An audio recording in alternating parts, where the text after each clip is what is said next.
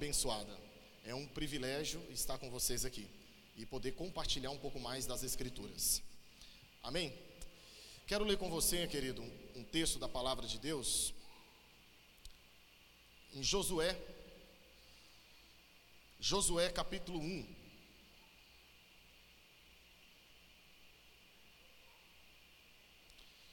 Josué capítulo 1, a partir do versículo 1. Quero compartilhar com os irmãos alguns versos. Iremos ler até o verso de número 9. E eu quero falar com os irmãos hoje sobre princípios de Deus que nos preparam para os novos tempos. Deus tem princípios que nos preparam para novos tempos que Ele determinou para a nossa vida. E eu quero ler com você o texto base, que é Josué capítulo 1, versículo 1 ao 9, que diz assim: E sucedeu que depois da morte de Moisés, servo do Senhor, o Senhor falou a Josué, filho de Num, servidor de Moisés: Moisés, meu servo, é morto. Agora, pois, levanta-te e passa-te a esse Jordão, tu e todo este povo, e eu darei esta terra a vocês. E todo lugar que pisar a planta dos vossos pés, eu já tenho dado como eu disse a Moisés, desde o deserto até o Líbano, até o grande rio Eufrates, toda a terra dos heteus até o grande mar, para o poente do sol, ao será vosso termo. Ninguém poderá te resistir todos os dias da tua vida. Como eu fui com Moisés, assim serei contigo. Não te deixarei e nem te desampararei Esforça-te e sê valente, porque tu farás este povo herdar a terra que te jurei a seus pais que lhe daria. Tão somente esforça-te, seja muito valente, para teres cuidado de fazer conforme a lei que o meu servo Moisés te ordenou. Dela não te desvie, nem para a direita, nem para a esquerda para que sejas bem-sucedido por onde quer que andares.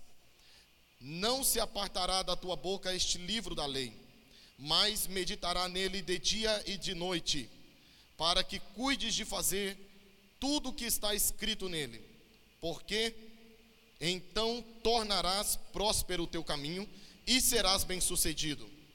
Não fui eu que te mandei?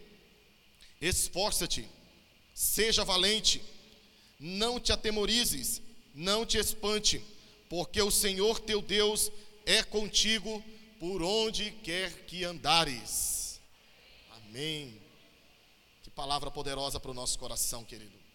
O livro de Josué é um livro importante para nós, porque ele vai ilustrar para nós e narrar para os nossos corações um período de transição que o povo de Israel estava passando juntamente com Josué. Na verdade, não era apenas um período de transição, mas um duplo período de transição, porque era uma mudança que estava acontecendo tanto para o povo de Israel quanto pessoalmente para a vida de Josué. E este livro narra exatamente este período de transição, período de mudança, porque o povo está localizado depois da travessia dos desertos que eles haviam passado. E cada deserto que este povo atravessou, eles puderam aprender grandes experiências da parte de Deus. E agora, atravessando os desertos, eles estão num ponto de decisão. Eles estão num lugar aonde não é para retornar, e eles também não estão nem dentro de Canaã. Eles estão num ponto de transição, em um ponto em que eles precisam decidir o coração de entrar na terra e de possuir a terra. Esta mudança que está acontecendo na vida de Israel, após sair do deserto e agora entrar na terra de Canaã, Deus percebeu a necessidade de preparar Josué para este momento. e preparar também Israel para esse tempo. Não diferente de nós, nós atravessamos o ano de 2020 e podemos perceber que o ano de 2020 também representa para nós muitos desertos que nós atravessamos. Mas agora Deus prepara o povo de Israel para esse novo tempo, assim como Deus também prepara a nossa vida para os novos tempos.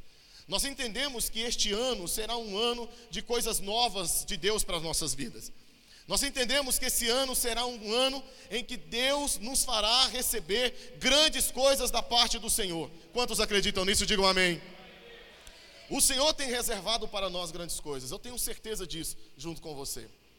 Porém, nós podemos perceber que antes do povo de Israel, junto com Josué, possuir aquilo que Deus tinha para eles, Deus primeiro preparou este povo. Deus primeiro preparou o coração de Josué para este grande momento, para que eles pudessem entrar na terra de Canaã e tomar posse da terra que Deus havia preparado para eles. E nós podemos perceber que Deus prepara Josué tanto espiritualmente quanto emocionalmente para este momento. E nós podemos perceber através da história de Josué que o Senhor sempre nos prepara para esses tempos novos. O Senhor sempre prepara o nosso coração para nós recebermos coisas novas da parte dele. Ou seja, Deus não só revela a sua vontade, Deus nos prepara para vivermos esta vontade. Nós encontramos isso na vida também de Moisés. Deus preparou Moisés durante 40 anos para ele ser o libertador de Israel. A gente vê isso em Êxodo capítulo de número 3. Nós podemos perceber isso também na vida de Jesus. Através de João Batista, o Senhor prepara o povo de Israel para receber o Messias. O ministério de João Batista ficou em pauta pelo menos duas coisas.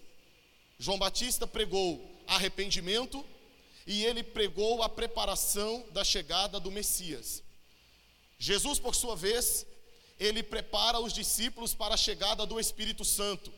Ele fala sobre o Espírito Santo e depois da sua morte e ressurreição, Jesus orienta os discípulos a ficarem aguardando a descida do Espírito Santo.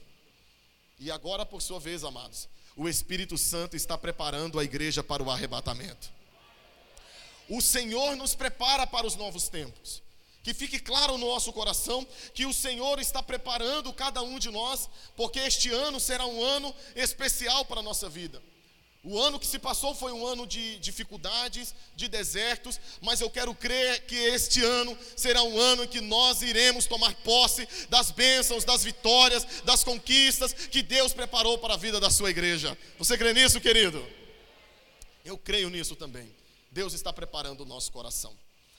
E através da vida de Josué nós percebemos isto. Deus revelou sua vontade para o povo e agora Deus está preparando esse povo para viver sua vontade. Conosco é assim também. Não fique preocupado quando Deus revela a sua vontade para nós. Como eu vou viver a vontade de Deus? Deus se encarrega em nos preparar a vivermos essa vontade. E nós percebemos isso na vida de Josué. E o primeiro ponto que eu quero destacar aqui no verso primeiro é exatamente isso. Deus nos prepara para vivermos os novos tempos. Veja como Deus preparou a vida de Josué, podemos perceber, queridos, que cada fase da nossa vida, cada estágio da nossa vida, vai sempre servir para nos catapultar para a próxima fase. Por isso, por mais difícil que a fase anterior das nossas vidas possa ter sido, nós não podemos descartá-las. Elas são importantes. Todas as experiências que nós adquirimos da parte de Deus, elas precisam ser arquivadas no nosso coração nós não podemos descartá-la. Nesse final do ano, eu ouvi algumas pessoas dizendo assim: o ano que vem eu quero começar do zero. Quando eu ouvi isso, eu disse: eu não quero começar do zero, nem a igreja vai começar do zero. Nós vamos começar da experiência, porque nós não vamos jogar fora o que aconteceu o ano passado. Foi um ano difícil, foi um ano de luta, mas acima de tudo, foi um ano de provisão de Deus, foi um ano em que nós provamos do cuidado de Deus, foi um ano que nós podemos ter a certeza que nós estamos debaixo da bênção, do favor e do cuidado do Senhor. Cada um de nós aqui temos testemunhos acerca do ano passado, de como Deus cuidou da nossa vida. mesmo em tempos difíceis, se nós pararmos para pensar, nós temos a convicção de que nós estamos debaixo da bênção de Deus. Então nós não podemos jogar fora as fases que nós passamos na vida, por mais difíceis que elas sejam, porque cada fase, cada deserto, cada momento servem para nos fazer crescer e também serve para nos levar a níveis maiores. E cada momento que nós passamos, o Senhor crava no nosso coração uma mensagem muito importante. Em Marcos capítulo 6, versículo 52, confirma isso que eu estou dizendo a você. O texto diz que os discípulos estavam passando por uma tempestade, eles estavam no meio do mar e eles estavam enfrentando uma tempestade. E o texto diz que os discípulos ficaram com medo, ficaram atemorizados. E o texto vai explicar para nós por que eles ficaram com medo. Eles ficaram com medos e atemorizados porque eles não haviam entendido o milagre da multiplicação. E o milagre da multiplicação foi o episódio anterior. Jesus havia operado o milagre da multiplicação e agora Jesus leva eles a viver esse próximo momento, que foi o momento da tempestade. E eles ficaram com medos, atemorizados, porque eles não haviam entendido o que Jesus havia ensinado para eles através do milagre da multiplicação. Isto sempre vai acontecer na nossa vida. Quando nós não entendemos o que Deus nos ensinou nas fases que se passaram, nós teremos dificuldades com as fases que nós estamos passando hoje. Então não descarte o que você passou até aqui. Elas servem para te fortalecer e entender que Deus é o Deus da provisão na sua vida. Na vida de Josué foi a mesma coisa. Deus prepara Josué. Cada fase, cada momento da vida de Josué serviu para isso. E nós podemos perceber isso na sua história. Josué, ele nasceu no Egito. E quando ele nasceu, ele já nasceu escravo. O seu povo estava escravizado. Então ele nasceu em meio a uma escravidão. Parece muito conosco. Né? Nós nascemos escravos. Nós já nascemos escravizados pelo pecado. Nós já nascemos com a nossa natureza presa no pecado. Mas a segunda fase e segundo tempo da vida de Josué é bem interessante. Porque mesmo ele tendo nascido escravo, ele vai experimentar algo maravilhoso da parte de Deus. Ele é o filho primogênito de um homem chamado Num. E com isso ele vai experimentar algo maravilhoso, junto com os outros primogênitos de Israel. Porque nós sabemos muito bem que na última praga o Senhor trouxe a proteção para os primogênitos das famílias cujas casas estavam marcadas com o sangue do cordeiro no umbral das portas. E Josué, tendo nascido escravo, agora ele vive uma experiência maravilhosa, a experiência de ser guardado pelo sangue do cordeiro, a experiência de saber que o anjo da morte está passando mas não pode entrar na sua casa, não pode tocar no seu lar, porque mesmo sendo ele o primogênito da sua família, ele está guardado pelo sangue do Cordeiro. Mesmo nascidos escravos, queridos, nós temos a certeza agora em Cristo Jesus que nós estamos debaixo do sangue do Cordeiro. Então Josué, ele vai sendo construído por Deus ao longo da sua vida, nascido escravo, protegido pelo sangue do Cordeiro, Agora ele atravessa o Mar Vermelho, vai para o deserto, e ele agora vai entrar numa próxima fase da sua vida, em que agora ele passa a ser conhecido como o servo de Moisés. Aonde Moisés ia, Josué estava junto com ele. Josué era aquele que estava na porta da tenda de Moisés enquanto ele estava orando. O povo chegava para conversar com Moisés, todo apavorado para resolver suas questões. Era Josué que estava na porta dizendo assim: Espere, Moisés está orando. Era Josué que Moisés chamava quando ele estava subindo para o monte da oração. Moisés chegava a Josué e dizia: Eu vou orar, vamos comigo. Então Josué estava junto com Moisés o tempo todo. Então agora ele começa a ser chamado de o servo de Moisés. E esta fase da vida de Josué é uma bênção porque ela ensina para Josué e também para nós que existem certas bênçãos e certas vitórias que nós só recebemos quando nós aprendemos a servir. Já viu aquela oração que nós fazemos assim? Senhor, quebra o meu orgulho. Senhor, quebra a dureza do meu coração. Querido, sabe quando Deus faz isso?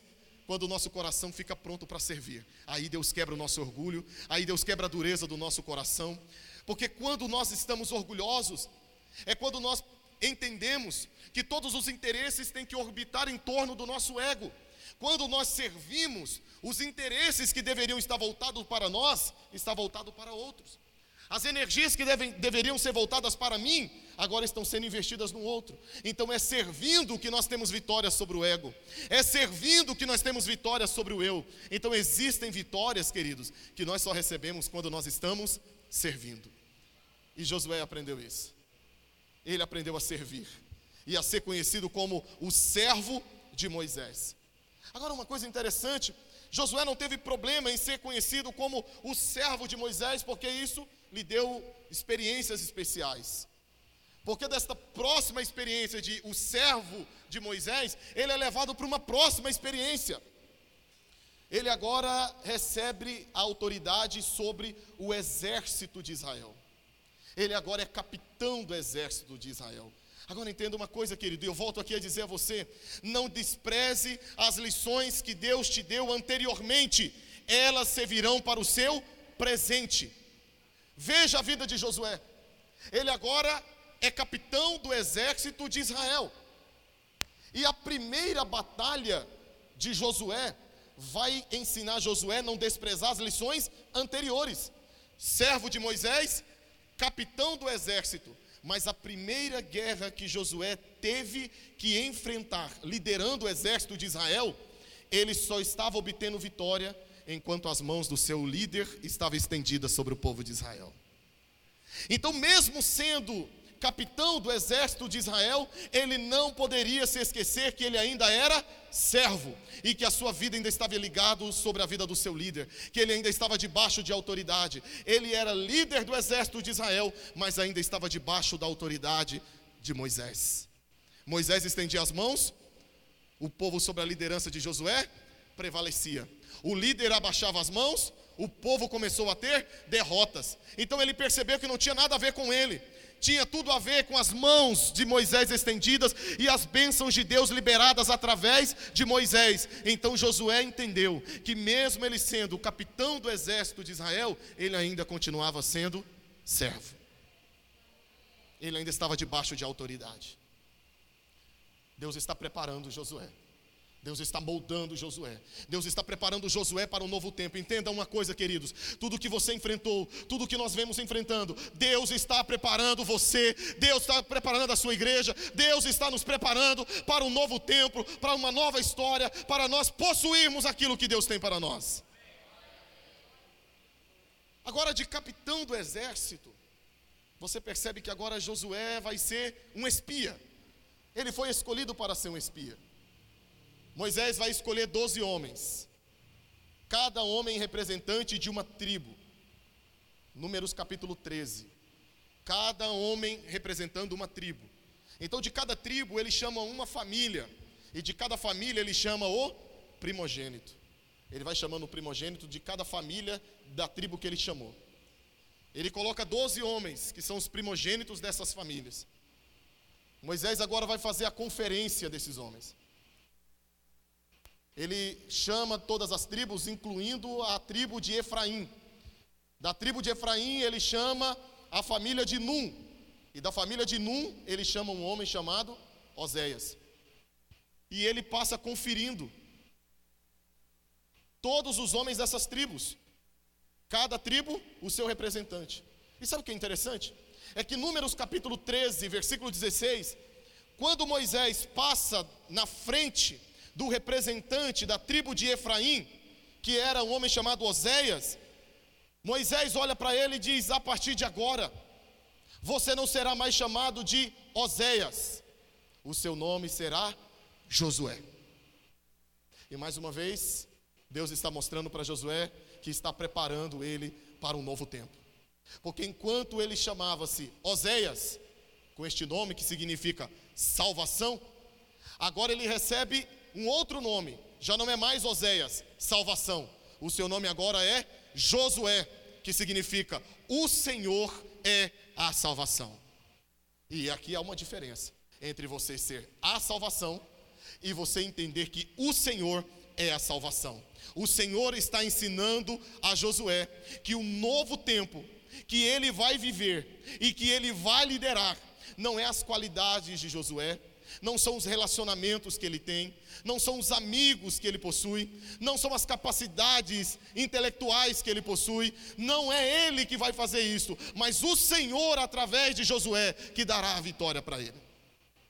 Nós precisamos compreender isso, querido. Viveremos tempos novos, grandezas de Deus, tempos maiores para a nossa vida, mas quem fará isso na nossa vida será o Senhor. Nisso Josué pode descansar.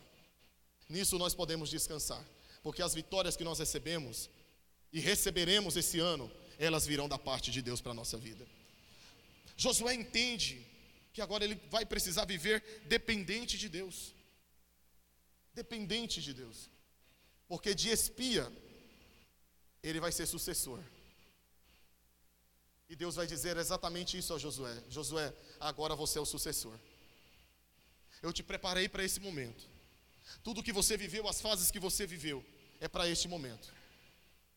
Você vai fazer o meu povo atravessar para o outro lado. Essa fase de transição agora você vai conduzir esse povo a atravessar. Mas antes de você atravessar com este povo, você precisa entender que eu te preparei para esse momento. Entenda uma coisa, irmão. Deus te preparou para esse tempo. Deus te preparou para esse tempo. Deus está nos preparando. Cada dia o Senhor está preparando pelo seu Espírito Santo a sua igreja. Agora o Senhor está dizendo a, a Josué: Você vai fazer esse povo atravessar. Mas antes você precisa entender uma coisa: O meu servo Moisés é morto. Esse ano, querido, você vai viver coisas maravilhosas, tempos de grandes vitórias na parte de Deus. Mas assim como o Senhor disse para Josué, existem algumas coisas que não podem nos acompanhar. Existem algumas coisas que não podem ir conosco. Se nós queremos viver um ano de vitórias, de bênção, de conquistas, de tomarmos posse daquilo que Deus tem para nossas vidas, nós precisamos entender isso. Existem coisas que não podem nos acompanhar. E o Senhor faz esta realidade para a vida de Josué. O Senhor o prepara, e agora o Senhor olha para Josué e diz assim: O meu servo Moisés é morto. Primeiro, Deus está ajudando a Josué a lidar com um luto. O Senhor mostra para ele a realidade. Porque quem está na fase do luto sempre vive negando esta realidade. E o Senhor chega e traz a cura do luto a Josué. Meu servo Moisés está morto. Você precisa entender esse fato. Josué não poderia atravessar aquela transição para um novo tempo vivendo de passado. Ele não poderia carregar o passado com ele. Não desta maneira. Porque Deus está olhando para dentro do coração de Josué. E olhando para o seu coração, o Senhor encontra em Josué uma prisão no passado. Josué ainda está olhando para o passado e se sentindo incapaz, inferior. É compreensível porque ele está assumindo a sucessão de um homem como Moisés. Mas o Senhor encontra nele medo, insegurança, inferioridade. E o Senhor vai trabalhar o coração de Josué, porque ele não pode viver esse novo tempo carregando isso no coração. Então o Senhor precisa ajudar a Josué a fazer o luto destas coisas. Ele não poderia levar o passado como ele estava levando. Ele não poderia lidar com o passado da forma que ele estava lidando. Ele não poderia continuar levando essas inferioridades no seu coração. Comparando ele com Moisés, e assim alimentando esse nível de inferioridade. Ele precisava entender antes de viver a próxima fase que existem coisas que são finitas e existem coisas que são eternas. Então Deus diz a Josué: Meu servo Moisés está morto, ele é finito e o tempo dele passou mas existem coisas que são eternas. A minha palavra é eterna, o seu Deus é eterno e ele vive, e esse Deus te fará possuir a promessa que eu já tenho falado. Você, irmãos, e eu, nós não podemos viver esse ano e o que Deus tem de melhor para a nossa vida carregando algumas coisas no nosso coração. O que, que você precisa fazer luto antes de viver as grandezas de Deus? O que, que você precisa deixar? Para viver o que Deus tem para a sua vida.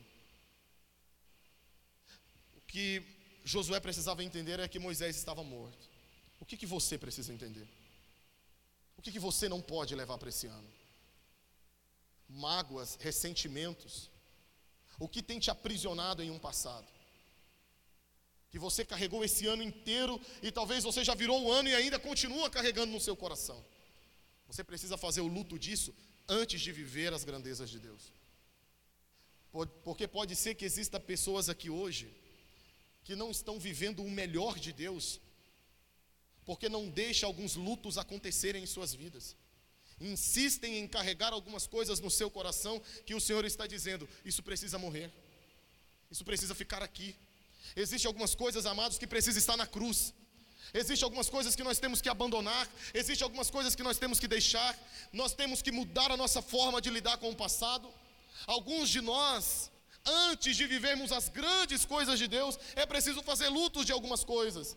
E o Senhor disse isso para Josué, e pode ser que Deus esteja falando isso para você aqui essa noite. Existem coisas que são finitas, mas existem coisas que são eternas. A promessa de Deus na sua vida, querido, elas ainda estão de pé, elas ainda vivem. O Senhor é eterno, o Senhor ainda vive, mas existem coisas que você precisa deixar para trás, antes de você viver as grandezas de Deus. Segundo e último lugar, a partir do verso 2: se Deus nos prepara para vivermos os novos tempos, se Deus nos prepara para vivermos as grandes conquistas, além de nos preparar, além de nos moldar, Deus ainda faz uma outra coisa: Deus nos encoraja a possuir, a tomar posse daquilo que Ele tem reservado para nós. Ele não só nos prepara, Deus também nos encoraja. E esta noite Deus quer encorajar você, Ele prepara você, Ele quer te ajudar a deixar para trás o que é preciso, mas também Ele te encoraja, dizendo para que você avance em direção ao que Ele tem para você. E Deus fez isso com Josué. Olhe comigo o verso de número 2. Quais são os princípios que Deus vai falar ao coração de Josué para encorajá-lo, para que ele avance, para que ele possua as bênçãos que há no novo tempo? Deus te prepara para o novo tempo? Sim, mas Deus também te prepara e te encoraja para receber as bênçãos que há lá no novo tempo. Veja como Deus fez isso na vida de Josué. É, quais são os princípios que o Deus usou para encorajá-lo? O primeiro princípio, avance com a convicção de que os resultados vêm de Deus. Amém, queridos? Você pode colocar a mão no teu coração e dizer: os resultados vêm de Deus. O verso de número 2 e 3, o Senhor vai repetir duas coisas aqui a Josué. Olha como Deus vai repetir a Josué. No verso 2, ele vai dizer: A terra que eu já tenho dado. E no verso 3, o Senhor vai dizer: Aonde você colocar a planta dos vossos pés, a terra que eu já tenho vos dado é sua. Vocês vão possuir. O verso 2 e 3, o Senhor reforça o coração de Josué de que a terra o Senhor já deu. Isso significa o quê? Que Josué pode avançar na convicção de que Deus vai dar os resultados. Então, se Deus está dizendo a Josué, avance, porque eu vou dar o resultado, o Senhor está dizendo, Josué, não tenha medo de semear, porque a terra é fértil. Não tenha medo de avançar, porque a guerra já está vencida. Pode ir, porque eu serei com vocês. A terra já é de vocês, então cabe a vocês possuir a terra, tomar posse da terra, porque ela já é de vocês. O Senhor está dizendo: avancem, esse ano, querido, avance na convicção de que os resultados quem dá é Deus. Avance na convicção de que nada será perdido, de que nada será em vão, de que os seus esforços não serão em vão, de que cada semente que você lançar no solo do reino de Deus lhe fará prosperar. Cada semente será como a semente de Isaac, cem por uma para a glória do nome do Senhor Jesus. Então o Senhor está dizendo: o esforço não será em vão. O Senhor encoraja ele dizendo: avance, mas na convicção de que os resultados vêm de Deus. Segundo princípio que Deus usa para encorajar Josué, está no verso de número 5. O Senhor disse a Josué: Ninguém poderá resistir todos os dias da tua vida. Como eu fui com Moisés, serei contigo. Não te deixarei e nem te desampararei. qual é o segundo princípio que Deus usa para encorajá-lo? Nós somos imbatíveis, nós somos imparáveis se nós dependermos de Deus. Quando nós dependemos de Deus, nós somos imparáveis. Quando nós dependemos de Deus, a igreja é imbatível. Quando nós dependemos de Deus, queridos, nada pode nos resistir. Aqui o Senhor está contando para Josué qual foi o segredo de Moisés. Por que, que Moisés teve tanto êxito? Por que, que Moisés foi vitorioso? Veja como Deus cura o coração de Josué, que está se comparando, que está inseguro, que está com medo. O Senhor está dizendo: assim como. Isso aqui é a expressão de igualdade. E isso conforta o coração de Josué. Assim como eu fui com Moisés. E, eu, e aqui abrindo um parêntese, ninguém viu de tão perto como Deus foi com Moisés, como Josué. Assim como eu fui com Moisés, eu serei com você. Isso aqui coloca igualdade. Isso cura o coração de Josué, de toda comparação, de todo medo, de toda insegurança. E para você hoje, isso pode soar da seguinte maneira: assim como eu fui com você no ano passado, cuidei da sua vida, te protegi, te livrei, te sustentei, pode ficar tranquilo, porque esse ano não será diferente. Será o ano da provisão de Deus sobre você. Esse é o segredo de Moisés, Josué. Qual é o segredo de ser bem-sucedido, de ser vitorioso? O Senhor conta para Josué: o segredo sempre foi Deus. Qual é o teu segredo? Sempre foi Deus. Sempre foi o Senhor. Por que, que você é bem-sucedido? O segredo é Deus. Por que, que você é tão abençoado? O segredo é Deus. Sabe o que as famílias ainda não entenderam? Que o segredo de ser abençoado na família é Deus. Nós vivemos num século completamente pragmático. O que significa isso? Significa que as pessoas estão em busca daquilo que dá certo. Elas estão indo atrás dos dez passos para a felicidade, dos sete passos de como ter uma autoestima, os dez passos para ter um casamento bem sucedido. Estão indo atrás de tudo aquilo que aparentemente parece dar certo. E eu sou obrigado a concordar com um pensador do nosso século que disse o seguinte: se os sete passos funcionassem, não precisava dos dez. Então, está certo, de que não, não dá certo. Está visível que não dá certo. Sete passos, os dez passos para a felicidade, para a autoestima, para o casamento. Só há um segredo, querido: Deus. Josué entendeu o segredo, o segredo é Deus se Deus estiver na tua família, se você entrelaçar Deus nos teus negócios, se você colocar Deus no seu trabalho, se você colocar Deus em tudo que você fizer, você será bem-sucedido em tudo aquilo que você colocar as tuas mãos. A bênção do Senhor será como você, porque o segredo é Deus. Deus é o segredo. Deus é o segredo. O que está faltando nas famílias? Está faltando mais de Deus. O que está faltando? Está faltando mais do Senhor. Se você está me ouvindo aqui essa noite, irmão, e precisa viver uma vida mais abençoada no seu casamento, na sua família, nós precisamos mais de Deus, precisamos colocar mais de Deus na nossa família, precisamos entronizar mais Deus no interior do nosso lar. Esse é o maior segredo.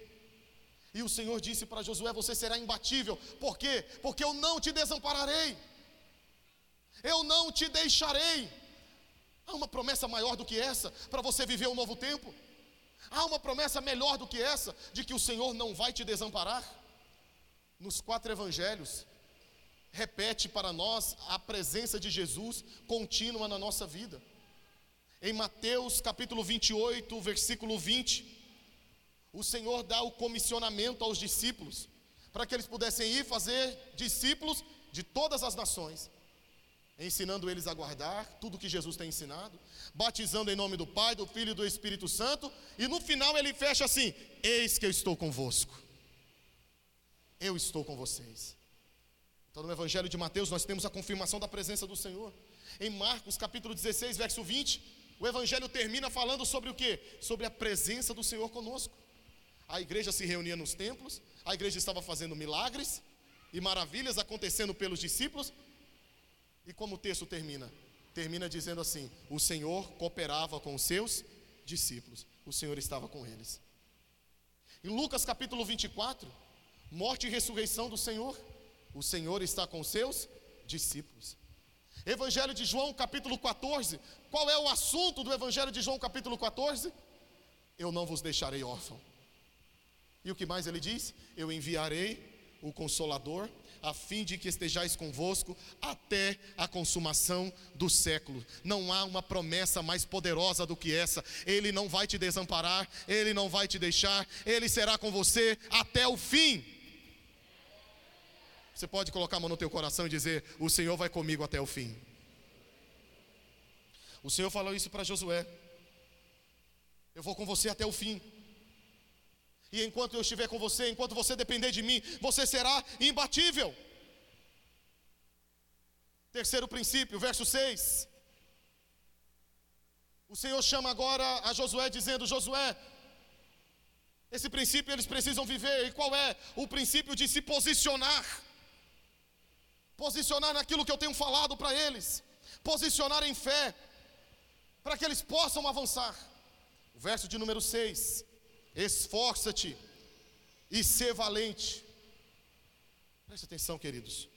Há momentos na Bíblia, como em Isaías capítulo 41, verso 10, o Senhor vai dizer assim: Eu te fortaleço, eu te dou força. Mas há momentos como esse aqui que o Senhor vai dizer assim: Esforça-te. Há momentos que o Senhor diz: Eu te fortaleço. Mas há momentos que Ele vai dizer: Esforça-te. Eu já te capacitei, eu já te dei tudo o que você precisa, agora esforça-te. Qual é o posicionamento que Deus está chamando Josué e seu povo? O Senhor está chamando Josué para um posicionamento de fé e de autorresponsabilidade. Há muitas pessoas que pensam que por nós vivemos no tempo da graça, não há uma autorresponsabilidade sobre nós. O Senhor chama o seu povo para se posicionar em atitude, em fé e autorresponsabilidade. O Senhor está dizendo, ô Josué, esforça-te, tem de bom ânimo, porque tu, você, vai fazer esse povo herdar essa terra. Pode chamar responsabilidade para você. Não tenha medo de se posicionar. Não tenha medo de assumir responsabilidade. Não tenha medo de se posicionar, porque a bênção está sobre a tua vida. E eu quero refletir essa palavra ao teu coração, querido. Não tenha medo de se posicionar. Não tenha medo de assumir responsabilidades do chamado de Deus para a sua vida, porque o Senhor garante, Ele está com você, a presença dEle vai com você e Ele garante o sucesso em sua vida. Então não tenha medo de se posicionar. Não se esquive não fique neutro no reino de Deus. Não dê passos para trás. Não caminhe tentando mostrar que você não tem nada a ver com isso. Se posicione. Se posicione. E o Senhor mostra para Josué como. No verso de número 7 e 8, o Senhor chama ele ao posicionamento e diz assim: Josué, posicione-se, seja valente, seja corajoso, esforça-te. Mas de duas maneiras. Primeiro, Seja valente para possuir a terra. Seja valente para avançar. Seja valente para dar passos de fé. Seja valente para dar o primeiro passo. Esta autorresponsabilidade está sobre nós. Nós precisamos dar o primeiro passo. Nós precisamos dar essa primeira atitude. E o Senhor vai honrar cada passo de fé que você der. Então, primeiro o Senhor está dizendo, Josué, seja valente para dar esse primeiro passo de fé. Agora você vai precisar de uma outra valentia, de um outro posicionamento. A primeira é para dar passos de fé. A segundo, o segundo é para permanecer. Se a primeira coragem é para avançar, a segunda é para permanecer na palavra, para cumprir tudo aquilo que eu já tenho dito a vocês. Qual é o passo de fé que eu e você precisamos dar esse ano? Primeiro, coragem para avançar. E segundo, coragem para permanecer. Haverá momentos, queridos, que você vai precisar de coragem para permanecer naquilo que Deus já falou a você. E Deus vai dar um segredo para Josué como ele vai fazer isso. Como ele vai permanecer? O Senhor vai dizer: Josué, você vai meditar na lei de dia e de noite. Coloca a mão no teu coração e diga comigo assim: meditar na lei do Senhor de dia e de noite. Não foi isso que Davi disse no Salmo 1? que o justo medita na lei do Senhor de dia e de noite. Meditar traz uma, uma representação interessante. A ideia no texto de meditar, ela traz a ideia de fazer descer ao coração. Para ficar mais entendido, é como se nós estivéssemos alimentando de algo, mastigando um alimento e digerindo esse alimento. Com isso, o Senhor está dizendo: faça descer ao teu coração, não coloque só na sua mente, Faça com que esta palavra desça para o teu coração. Mastigue dessa palavra, engula dessa palavra, passe a digerir desta palavra. Esse é um grande segredo para a nossa vida, esse é um princípio para a nossa vida. Por que, que existem muitos cristãos que você percebe que ele vem no culto domingo após domingo, domingo após domingo, e vira ano após ano, a sua vida é a mesma coisa? Porque ele vem aqui no domingo, o pastor ministra a palavra, ele come da palavra, ele sai até mastigando a palavra mas na segunda-feira ele cospe para fora. Você tem que engolir a palavra, você tem que digerir a palavra. A palavra que é ministrada aqui no domingo, você tem que declarar ela na segunda, na terça, na quarta, na quinta, na sexta, no sábado, esperando o alimento do domingo, para que no próximo domingo seja alimentado novamente e você possa declarar ela sobre a sua vida. A expressão meditar, ela tem um segundo sentido no texto hebraico. Ela tem um sentido de balbuciar em voz baixa falar em voz baixa. Era como se o Senhor dissesse para Josué assim: Josué, o que eu falei ao coração de vocês, a palavra que eu já liberei ao coração de vocês, fale ela sempre ao seu coração em voz baixa.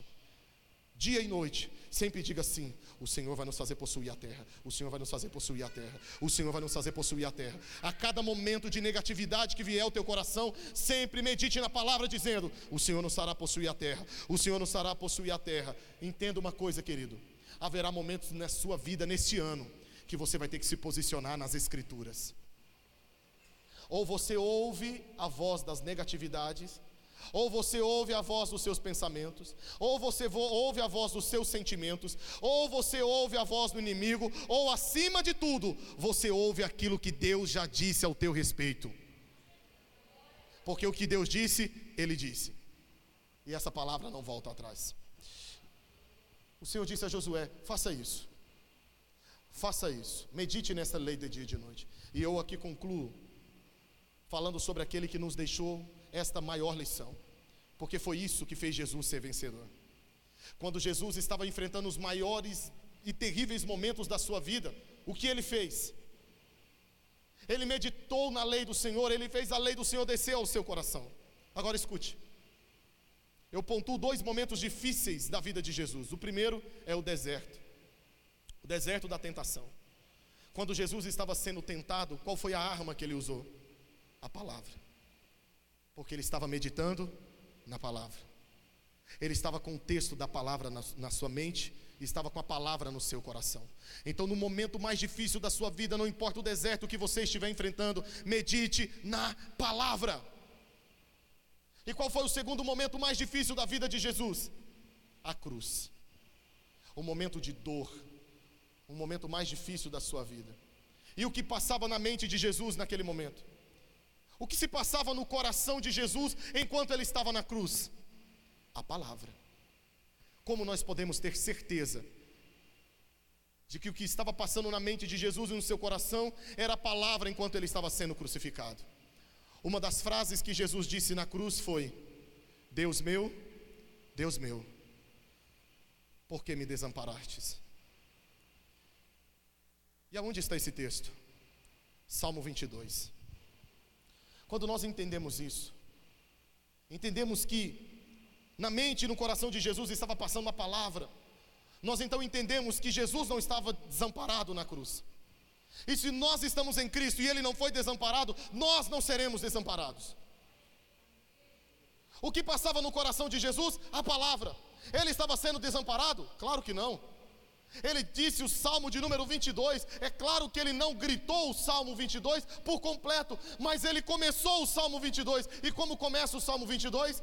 Deus meu, Deus meu, por que me desamparastes? E eu tenho certeza, irmãos, isso aqui agora é fé que todo o Salmo 22 está passando no coração de Jesus. E se todo o Salmo 22, assim como o verso primeiro, passou sobre a mente de Jesus, é quando ele chega na metade desse salmo que nós entendemos que ele não foi desamparado. E não é isso que ele quer deixar para nós como lembrança. Ele não quer deixar para nós que o pai que nós servimos abandona os seus filhos na hora que eles mais precisam. Jesus não está dizendo na cruz que o pai que ele tanto ama, na hora que ele mais precisou, virou as costas para ele. Não é isso que ele está dizendo. O Salmo 22, verso 1, faz esta pergunta, mas o verso de número 24 é o mais lindo. É quando diz assim: Porque ele não desprezou e nem desdenhou da aflição do aflito, e nem escondeu dele seu rosto. Porém, quando ele clamou, o Senhor o ouviu. Então Jesus não se sentia desamparado.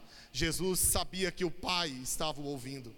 Será que Jesus sabia, a partir do Salmo 22, que ele está declarando que ele seria vitorioso na cruz? Claro que sim.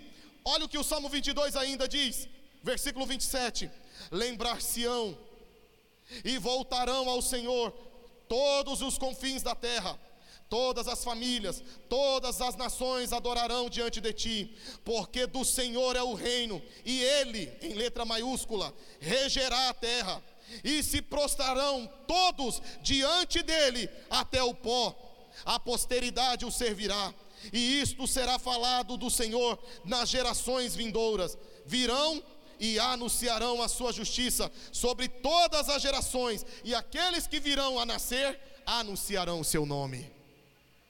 Ele sabia que não estava desamparado pelo Pai. Amém, querido? Essa convicção precisa também estar sobre o meu e o teu coração. Vamos ficar de pé? Agora, a última coisa eu gostaria de dizer a você: nós seremos vitoriosos. Nós iremos possuir a terra, nós iremos receber aquilo que Deus já reservou para nós, nós iremos tomar posse de tudo aquilo que Deus tem para a nossa vida, porque Ele já tem nos dado, mas nós só faremos isso, nós só seremos Josué de Deus, se nós entendemos para quem Josué aponta. Eu quero convidar você, sai do teu lugar, vem aqui à frente, querido, eu quero orar com você. Nós seremos Josué de Deus, se nós entendermos para quem Josué está apontando? Josué está apontando para aquele que nos faz herdar a verdadeira terra. Ele está apontando para aquele que é Jesus. Para aquele que nos faz herdar as suas promessas. Nós seremos Josué de Deus se nós entendermos que o maior Josué, que é Cristo, já possuiu tudo por nós. Ele já venceu por nós. Nós seremos Josué de Deus se nós entendermos que Jesus já foi na frente e já venceu, e nele nós somos mais do que vencedores. Seremos Josué de Deus se nós entendemos para quem Josué está apontando. Porque não vale de nada se eu só falar da história de Josué para você, porque o texto não está falando da história de Josué apenas. O texto aqui está falando de um Josué que é maior do que todo. O Josué que nos fará e nos faz ser mais do que vencedores. Nós estamos nesse Josué, que é Jesus. É por isso que nós somos Josué de Deus, porque nós confiamos em Cristo, porque nós estamos em Cristo. É Ele que nos faz herdar. Qual é o nosso papel? Se o Josué maior de todos, que é Cristo, já foi para a cruz e disse: Está consumado. Então o que nos resta se já acabou? Se está consumado? se ele venceu a morte, se ele venceu o inferno, se ele venceu Satanás, se ele venceu o pecado, se ele venceu as tribulações, se ele venceu tudo, o que nos resta? Nos resta tomar posse de tudo aquilo que Deus tem para nós. Só nos resta crer que nele nós já estamos assentados nos lugares espirituais. Só nos resta tomar posse, porque ele já possuiu, ele já venceu, ele já venceu. Tome posse, querido. Esse ano é um ano de vitória. Só te resta tomar posse pela fé, em nome de Jesus. Oh, aleluia. Feche os teus olhos, queridos. Se você quiser levantar as tuas mãos, levante. Se você quiser colocar a mão no teu coração, coloque. Mas em fé, diga: Senhor, eu creio que eu estou nos lugares celestiais em Cristo. Eu creio que eu estou no Senhor e no Senhor eu já sou vencedor. Se você quiser levantar tua mão, põe a mão no teu coração, mas declare isso: Senhor, eu tomo posse daquilo que o Senhor já conquistou. O preço já foi pago. O inimigo já está derrotado. Agora é só entrar e tomar posse. O valente já está amarrado. É só entrar e pegar. O valente já está vencido. É só entrar e tomar posse do que Deus tem para nós. Levante as tuas mãos Verbo de Deus, Filho de Deus, Filho do homem, Cordeiro de Deus, grande eu sou, meu maior amor. Cabeça da igreja, meu Senhor, eu te adoro. declara em fé, você está possuindo aquilo que o Senhor reservou. Verbo de Deus, Filho de Deus, Filho do homem, Cordeiro de Deus, grande eu sou, meu maior amor. Tome posse daquilo que Deus reservou para você. da igreja, cabeça da igreja, Senhor, eu te adoro. Levante as tuas mãos, querido, para receber. Jesus.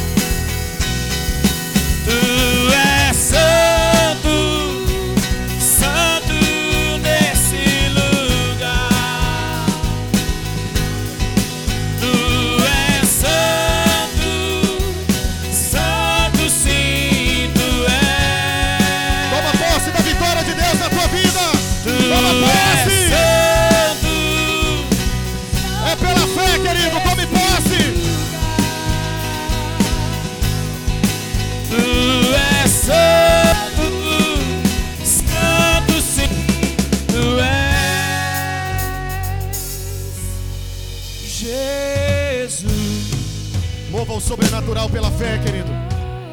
Mova o sobrenatural pela fé. Tome posse pela fé. Diga: Eu recebo na minha vida. Eu recebo na minha família. Eu declaro que a minha família vai estar entrando por essa porta. Eu declaro a conversão da minha família. Eu declaro a cura, a libertação, o milagre. Mova o sobrenatural pela fé. Mova pela fé. A igreja vive pela fé. A igreja não anda por vista. A igreja anda pela fé. Aleluia. Tu és santo, Senhor. Verbo de Deus, Filho de Deus, Filho do homem, Cordeiro de Deus, grande eu sou, meu maior amor. Cabeça da igreja, cabeça da igreja, meu Senhor, eu te adoro. Verbo de Deus, cante, Filho de Deus, Filho do homem, Cordeiro de Deus, Cordeiro de Deus, grande eu sou, meu maior